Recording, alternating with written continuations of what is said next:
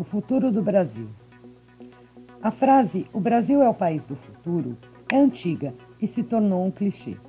Na verdade, a impressão que esta frase nos deixa é que o futuro é algo longínquo e que nunca chegará, principalmente no que se refere ao nosso país.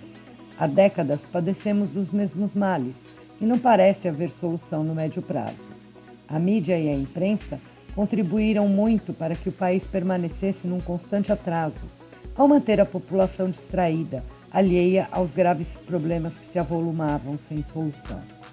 Durante anos a fio, o Brasil somente adotou soluções paliativas, que apenas combatiam as consequências dos problemas, sem atacá-los na raiz.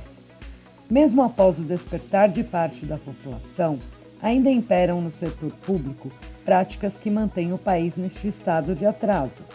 Muitos políticos e autoridades continuam a empurrar os problemas com a barriga, sem buscar uma solução definitiva para eles.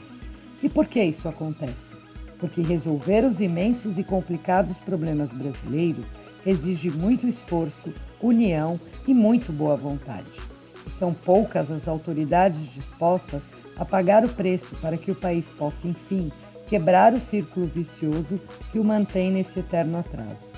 O presidente Jair Bolsonaro é um dos poucos políticos dispostos a arregaçar as mangas e fazer o que deve e precisa ser feito. A mídia independente tem se esforçado para cumprir o seu papel ao levar aos cidadãos despertos a verdade dos fatos. Manter as pessoas atualizadas com informações confiáveis é importantíssimo em tempos de fake news e narrativas manipuladoras.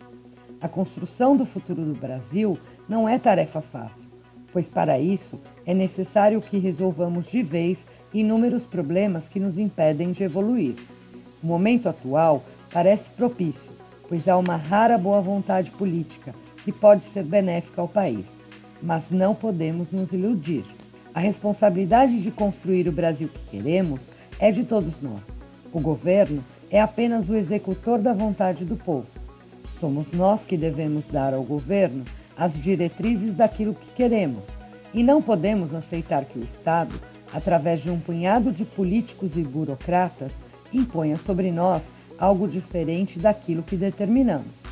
Uma vez que explicitamos aos governantes as nossas vontades, devemos cobrá-los e fiscalizá-los quanto aos projetos para que tais vontades sejam satisfeitas.